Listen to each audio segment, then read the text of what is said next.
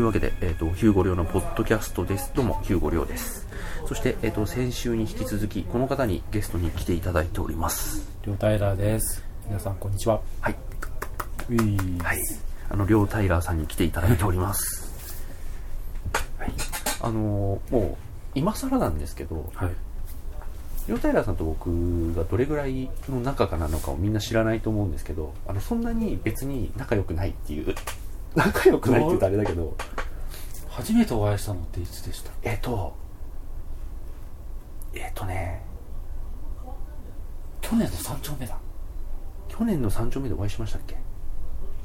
来ていただいてました。それが初めて。あそうでした。そうでした。そうでした。そうですね。でその後えっ、とね1月のこのレックでの物販の時があってでその後亀子店ですね。が。あってでこの前の三丁目店だから展示とかイベントでちょこっとそうですね。あのー挨拶させていただくのと、まあ、レックの時はね、一日あのいましたけど、お互いまあ忙しかったんで、そんなに別にし 喋ってはないっていう、そううん感じですね。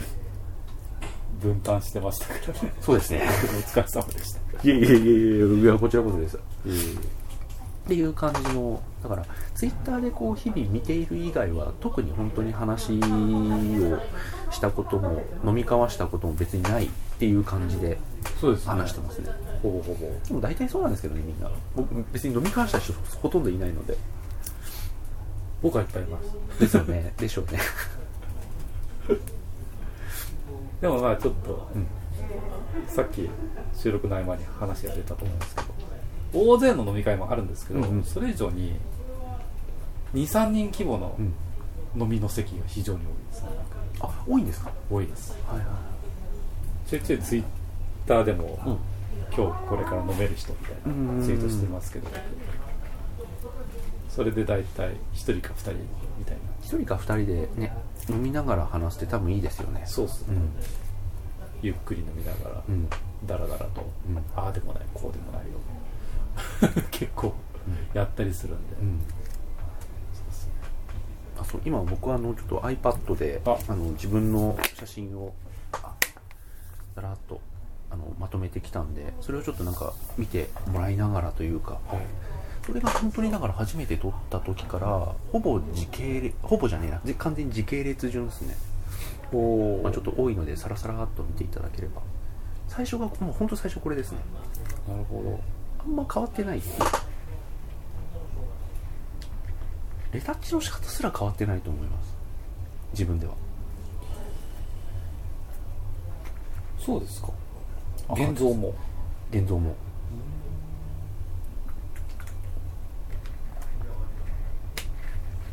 変えてると思ってました。あ本当ですか。意識して現像の仕方を変えたってないですね、まあ、その時の気分によってあの大まかにこう変わってるかもしれませんけどこうして見るとうん。感度高めなんですよ。いそ。うあそうなのかな？どのぐらい撮ったんでしょえっとね最初の方はね ISO 気にしてなかったんですよ。オートでやってて。で最近は800で止まるようにオートっていう感じですかね。うなるほど。あ800まあ場合によっては1600かな。うん。本当気にしてなかったです。だからねテクニカルな話全く僕できないんですよ。え？フルオートで撮ってるんです。かえ？フルオートで撮ってるんです。かあいやいやさすがにそれはないですけど。ただ、ね。じゃあ F 値じゃあいじくるくかっていうと基本絞りえ絞り優先の1.7固定とかえー、なる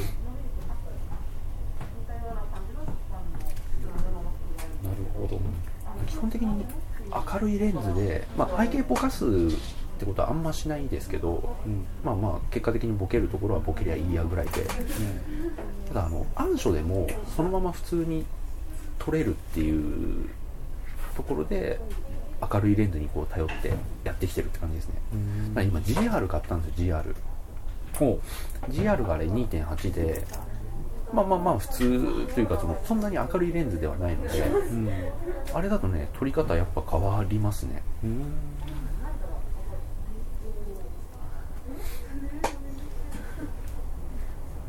の辺だと撮り始めてちょうど1年ぐらいかな。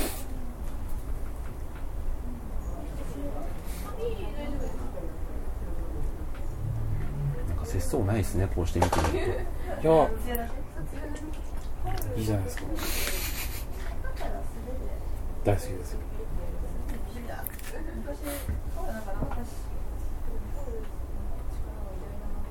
セレクトもいいですね。あのねセレクトは誰もまあそのどういうのを取ってあげてるかって誰にもわからないと思うんですけど、はい、セレクト俺すげえ頑張ってると思ってて自分で。いや頑張ってると思いますよ、うん、あのモデルさん最近はえっとねモデルさんに全部一回全部任せてます。けどそれ前まではすげえ頑張ってたと自分では思ってます。見ててこうやって見てて飽きないですあ本当ですか？やっぱり撮る時もある程度そのバリエーション考えるし、うん、まあ、SNS へのアップまで考えてるかっていうとちょっとあれですけど見てもらう時にこう飽きさせないようにパバリエーションをこう取ってこうも取っといてこうすればなんか組みやすいかなとかいうのはなんかもともとその舞台とか映画とかやってたせいもあるんだろうなとは思うんですけどやっぱ構成が全てというかそうです、ね、構成から入っちゃう。んですね、うん。この時はその1回の撮影から、まあ、数1枚とか、まあ、数枚に絞ってっていう感じで今このポートフォリオのところホルダー作ってるんであれですけど。これは早く個展やった方がいいですよマジですか？うん。って思います。もうこういう今のこのセレクト基準でいいまあ、もちろんその実際壁にこう、ね、やるとしたらサイズ感とかによってまたセレクトも変わるんでしょうそうですねあの常々見てと思うのが、はい、やっぱり画角とか、うん、画角とアングルが結構いろいろパターン持ってらっしゃるじゃないですか。あそうですか。いやなんか煽りで撮る人って煽りテントとかああそれそれはですねあのこう多分なんですけどネタばらししちゃうとすごいつまんないんですけど僕のカメラってこれファインダーが上向くんですね。あはい。そのせいだと思います。でもそれだけではない。あそうですか。俯瞰も撮ってるし、うん、そう煽り一辺倒でもないとか俯瞰一辺倒でもないし、うん、両方やってるし引きもよりも。そうですね。あの単焦点なのでいろいろこうやってた結果もあるでしょうしあとこのファインダーが上向く、まあ、チルトする、うん、あのっていうので最初結構雑にいろんな、まあ、赴くまんまにやってたんですけどいろんな人のを見てあちゃんと平行を取るってこういうことなのねと思ってそこから少し矯正したりして、まあ、あえてまた戻したりとかそういうなんかバリエーションが取れてるのかもしれないですね、あんまりでもそういうバリエーションの多さって言われたことないです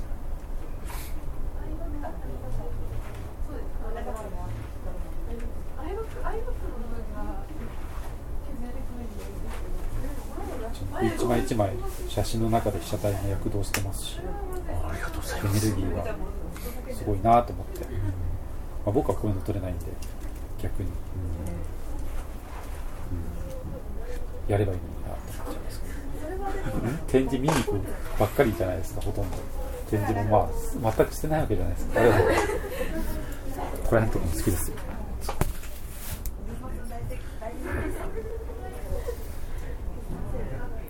サムネイルの並びだけ見てるのなんか楽しいじゃないですか、うん、結構そこら辺バリエーション少ない人ってサムネイルにするとなんかやっぱり同じような写真がいっぱい並んでるように見えちゃうああれなんですけど。それが一切ないじゃないですか。そうそうですね。そういうそうですね。それはでも本当に人からオーダーもらってやっぱオーダーもらってるからには他の人と同じ撮り方というかそこにこう当てはめちゃうとあの観光地の顔はめパネルあるじゃないですか。信長とか。でも依頼僕ももらう時ありますけど、うん、やっぱりそれが欲しくて依頼するという。ああ。なると要はかつてのねちょっとさっき可愛いの話が出ましたけど、うん、あれなんかまさにそうで僕結構女の子の好みで言うとおでこ出してる髪型とか好きなんですけど、はいはい、前髪パッツンの子を取り出したら途端にそういう子からしか来なくなっちゃったりとかはいはいそれはでもありますね。とか。もう血のりしか来なくなりました 一時期。ルイは友を呼ぶじゃないけど、うん、そうなってくるとなかなかきついものがあるなと思ってまあ、血のりは血のりでそれぞれなんて言うんでしょう。あのー、血が持つ意味が細かくやっぱ違うんですよね。なのでそれに合わせてっていう感じでしたけど。でもまあ見る人から見りゃまた血のりかよっていう感はあるだろうなと思ってました。こうやって見てるとやっぱり。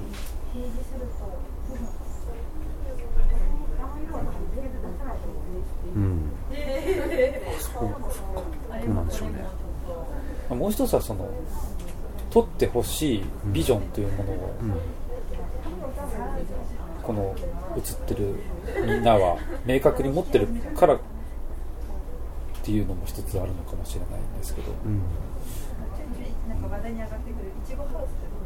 本当に最近あのじゃあ撮るどういう写真がっていうよりもどういう気分ですっていう依頼の方が本当多くて別に自分からそういうなんだろう聞き方をしているわけでもないんだと思うんですけど、うん、あのなのでそれをなんかこうじゃあ写真に自分がこう具体的に落とし込まないといけないんですけれども、うん、その過程でなんかあのまあ、他の人と同じ撮っちゃっても、うん、っていうのはその具体的なあのテクニックとして気をつけてはいますね。うん、なんか同じ場所で同じような感じで撮ってたらやっぱ嫌だろうなっていう、まあ、単なる気遣いなんですけど、えー、それはやはり捉え方という意味の技術論なので、技術論を語れるじゃないですか。だからどちらかというと本当にだから写真がうまい下手っていう全くあの論じられなくて、うん、どちらかというと本当にそのヒアリングのところとかそのカウンセリング的な部分とか,、はい、なんかそっちだけで本当にやってきてる感じがしますね。でもそこの要素ってすごい僕は大事だなと思うので、あそういうところ大事にされてるのっていいなと思いますけど。ありがとうございますいえいえ。あのそこは本当に明確にそこが全てだと思ってるんで言ってくださると、うん、とてもありがたいですよくねポートレートは、うん、こうコミュニケーション的な、うんうん、その通りなんですけど、うん、なんか履き違えてる人が多い中で、はい、まあ端的に言うと、言葉のキャッチボールだったり、それを繰り返すことで、こ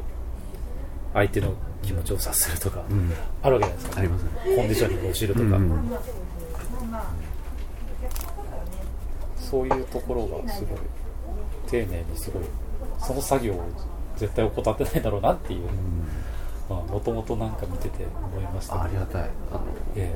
え、もうありがたいついでにこうお話ししちゃいますとそのの感覚って多分舞台僕舞台で作演出をやってたんですけど、はい、その時に稽古つけてた時の感覚でずっと来てる感じがするんですね。だからあのその時僕がやってた時って大体こう舞台やってる人って、はい、BGM をあの舞台につけまあ普通、まあ、作るんですけどそれって大体あの稽古も終盤に差し掛かって本番が近くなってきたらみんな BGM をつけ始めるんですけど僕絶対最初からつけてたんですよ。へえそのシーンがあって音楽が、まあ、それが後で変わったとしてもその流れてるだけでなんか入り込めるというか、うんなんかこう悲しい気分の曲が流れてるだけで入り込めるとかそういったのを結構目の当たりにしてたので。導入剤的なやつですね、うん、はい、あと照明も一応こうつけたりとか、はい、っていうのがあるなと思ってたので今も撮影の時は屋内だとその時の撮影こんなイメージかなっていう曲をプレイリストにまとめて流しっぱにしてますし、うん、自分の好きな曲別にバーって流してるんじゃなくて 一応なんかその日の撮影のサントラみたいな感じでまとめて流してたり。あとさっき言ったようにその押し入れの中入ってもらうのも別に押し入れだと分かんなくてもやったりとか、うん、あとはまあ濡れ紙とか結構効果的というか本人がなんか入れるんですよね、うん、あの自分の視界にこうわらっとした前髪があると入れるし、血のりをやるときもあのまあ、冷たいと本当に大変だからっていう理由ももちろんあるんですけど、はい、温かいお湯で血のりでってやってるとこうモデルさんがやっぱりそのあったかいものに包まれて全部赤いみたいなそのモデルさんから見る自分の手の視界とかそういったものでなんかすごい入り込めるかなっていうのは結構考えてますね。うん、全部こう舞台やってる時とかカウンセリングしてる時とかと変わんないですね感覚としては、ですよ、うん、だからその結果どういう写真が撮れるのかに関しては本当に分からずやってますね。いやでもすごいエネルギー値の高い写真は毎回上がってくるのですごいなとはいや思いますよ、うん。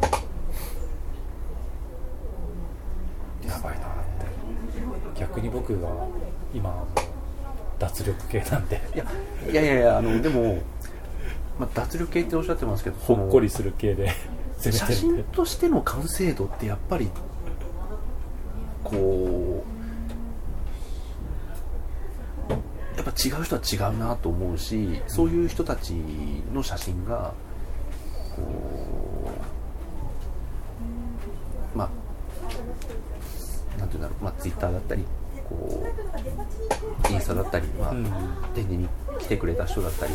に、こう訴えかけるものってやっぱりその伝え方をきちんとしないと何も伝わらないなっていうのもあって、うん、そういう意味だとそのこの前な何かでもちょこっと言いましたけどあのヨータイラーさんの写真ってすっごくガイドが丁寧な感じがしてて でガイドが丁寧って別にあの浅いとかそういうことではもちろんなくてあの入り口がすげえはっきりしてるってこれあの写真やってると写真って結構多義性のメディアなんで結構うやむやさせていいものっぽくしてやろうってするとどんだけでもできちゃうというか何とっても意味がありげに見せることができちゃうのでなんかすごくそこに入ってるだけじゃないのっていうのも多いし、まあ、僕が読み取れてないだけかもしれないですけどそういうところに入っちゃうとかあのフォルムに逃げちゃうとかうん、まあ、もちろんフォルムだけをこれはフォルムしか追求してないよっていう人ももちろんいるんですけど、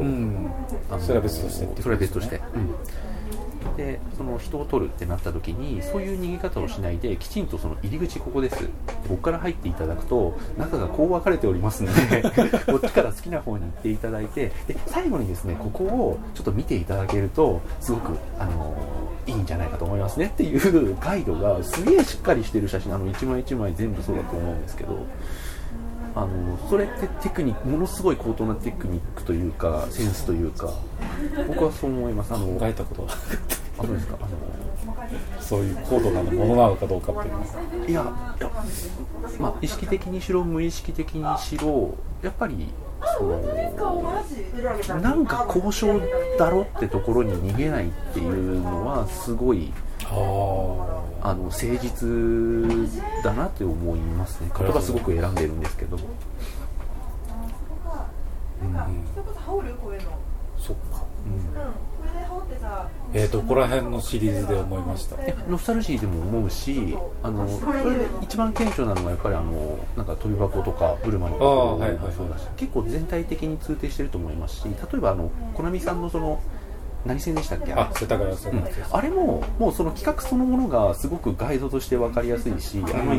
表紙っぽく出しられてたその、はい、何駅何駅何駅ってあの簡単な路線図があった。あの1枚を出すところもやっぱりすごく分かりやすいしなんかちょっとあの一緒に旅してる感じというかあ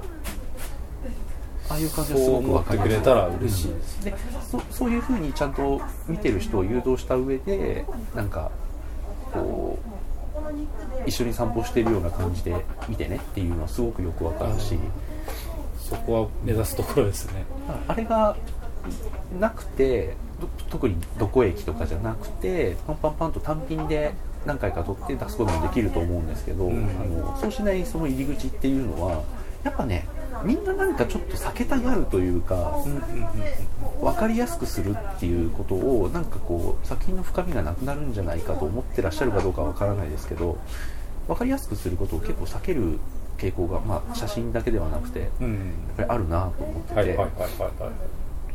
そういうのをきちんとガイドラインを作るっていうのは僕はすごい誠実だと思うし僕もそうしたいんですけどなかなかちょっとあの説明にならずに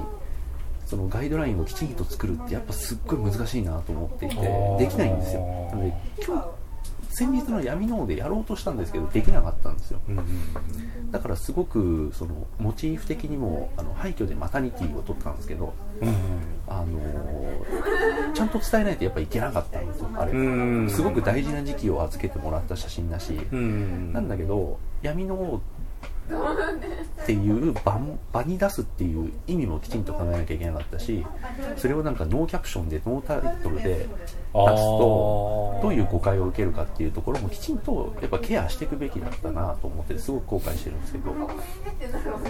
ななんかひどきゃいいっていうさ その廃墟になんか廃墟じゃないんですけどあれ廃墟風のちゃんとスタジオだから暖房も入れてるしとかいろいろ言いたいことはあるんですけど俺はすげえ気使ったっていうあるんですけどやっぱそういうものはやっぱその伝わらないし、で妊婦さんはもうその子供が生まれるっていうのはすごく素晴らしいことだけどその10ヶ月間いいことないっていう。まあ、そうですね、体重いし、状態っていうのはきついし、何食ってもなんか子供に栄養吸われてる感じがして気持ち悪いとか、そういうのってやっぱ旦那さんとか自分の両親とかにはやっぱり祝福ムードの中で言えないとか、うんそういったところをなんかストレートにマタニティってふんわり祝福されてなんかこう天使が舞うような感じだけじゃないよっていうのを受けてあじゃあ撮らせてくださいっていう感じになったんですけどやっぱり廃墟に妊婦さん連れてってなんかこういう写真撮ってで思われて終わった節もあるので、あの僕展示で自分が在廊する時ってあの見てる人に声かけずに「あこれ僕が撮ったんです」とか声かけずにあのこう流れていく人ずっと見てるだけなんですよ、はい、その方がストレートに分かるっていうかそうですね。行動こそ真実がありますよね、うん、スルーって言ってちょろってもうなんか次の点に行っちゃう人もいればなんかうんってなんか顔を近づけてくれる人もどこ見てんだろうとか、うん、そういうふうに見てる方が結構ストレートに来るっていうのがあってずっと逆に鑑賞してる人を観察してる方が多いんですけどやっぱちょっと伝えられなかったなっていう、うん、写真自体は別に変えなくてもいいと思うんですけどそこには自信があったのであの闇のを出したしあのこの写真は闇のに出したいと思ってあの1月に撮ったものをわざわざ8月に出したりもしたので、うん、写真自体は後悔はないんですけどもなんかちょっと何かするべきだったっていう。でキャプションなのかそれはちょっと分かんないですけど。だそれが本当に写真は写真で語るべきっていう説も説というかその意見もあってそれはその通りだと思うんですよねでそれが写真でこうできているとかあとはその先ほどのデザインの面でその表紙としてバンって一発で伝わるとかあれってやっぱりテクニックだしセンスだしこう作品に対して誠実っていうことだよなと僕は思いますね。そうですね、うん、特に僕あの写真展において、うん、あれですね自分のその行動のまあ原則というか、うん、理念として持ってるのは写真好きな人を増やすというのがあるので、これきっかけに写真展面白いと思ってくれたらいいなっていうのは全て今まで展示してきた中でありますしどっちかというとあれですね写真展よく回っててるよく目の肥えた人からするとくどいんですよね、そんなに振り仮名振らなくても読めるよみたいな、そういう文章的な文章で例えるとですけど、はい、そういう展示が多い気がします、僕は。もう本当に幼児教育並みの、ここが写真展の入り口だよ的な、こういうふうに写真見ていくんだよって全部説明を書いてるぐらいのノリで、ほらそんなに難しくないでしょう簡単でしょうみたいなそういうふうなニュアンスで展示してることが多いかなと思います。でもそれは本当に見ている見る人としてなどういう人を想定するかですよね。やっぱその何て言うんだろう。これももう少しなんかこうライブ感を持ってあの人にどれぐらい提示するかとか変えられればいいんですけどやっぱ写真展ってこう、まあ、自分がこう声をかけないとするとやっぱりその、うん、決まってしまってるものだし、うん、難しいですよね見る人によってっていうのはなかなか。自分の場合は写真展来たことがない人想定で出すことが非常に多いです、うん、よってまあ見慣れてる人からすると、展示とかをあまり評価高くないと思います、まあ、それは当然のことなんでいいんですけど。ただ自分としてはやはり展示って楽しいよっていうのを伝えたいので、ああいういろんな仕掛けを、そうですね。作ってたんですけど。そう特に、あのー、今年の三丁目店はそうだったと思いますしあとあの問い箱に関しても亀子店ですね、うん。まあ、あそこのブックというかその写真集というかも含めてそうですけど、うん、あのなんかすごくいいバランスというかあのあれ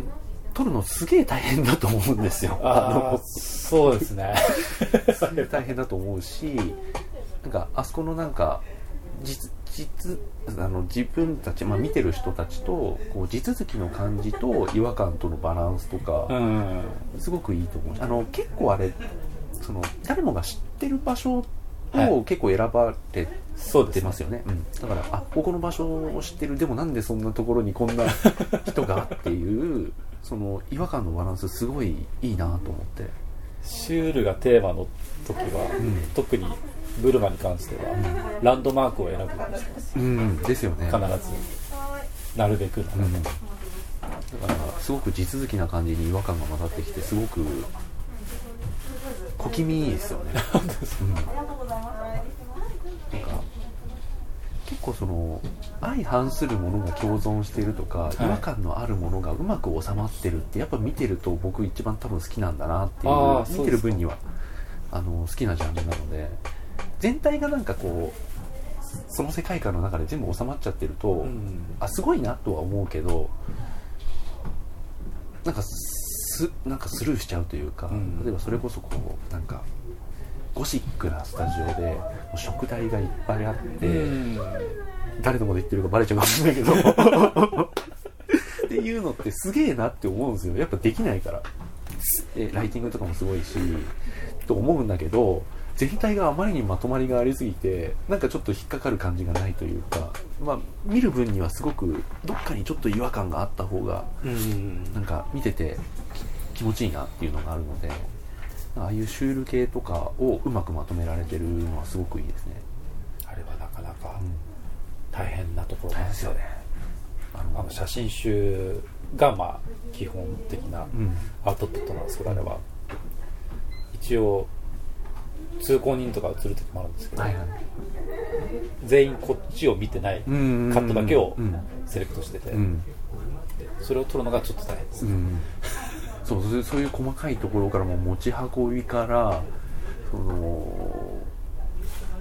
ああいったものをじゃあどう段取っていくかってなると、まあ、僕は写真でそこまで大掛かりなものをしたことはないですけどやっぱり映画もあるし、うん、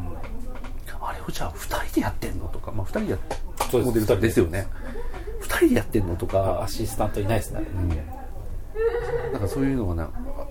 すごいなと思うし。でそういうなんか裏の苦労みたいなもの分かんなくてもその裏の苦労込みですごい写真だけの写真でもあるじゃないですか。らそういうのが分かんなくてもすっげえ一発でこう伝わるものだしそういうサービス精神って僕はすごく実は難しいと思うしそっかそうなんだいや結構本当に。分かりやすくするって勇気がいるし実際こうじゃあや分かりやすくしようってしてできるものではないと思うので、あともう一個言うとドヤ感は出さないようにっていうのは気をつけています、ああこんなところでこんな取れたぜみたいな。